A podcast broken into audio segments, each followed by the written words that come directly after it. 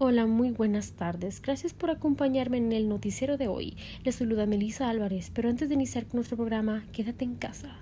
Hoy estaremos hablando sobre un tema importante, la hipocresía. Porque no solo ha afectado hasta la sociedad, sino que hasta el gobierno. Y cuando nos enteramos de sus mentiras, estamos que echamos chispas, porque nos quedan mal, más a los que se ganan el pan de cada día. Y por su hipocresía han traído muchas consecuencias. Pero nosotros los culpamos a ellos. Hemos caído un millón de veces en este gran error. ¿Cómo? Un gran ejemplo puede ser cómo la sociedad reacciona ante el racismo que se vive aquí en Guatemala. ¿Y con qué cara reflejamos nuestra honestidad y sinceridad hacia los demás? No se trata de un gobernante y un grupo de personas.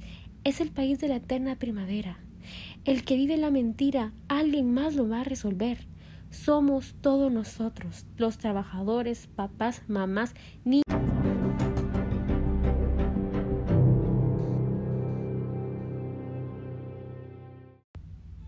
Los trabajadores, papás, mamás, niños y niñas, los que tenemos que actuar para que la situación cambie.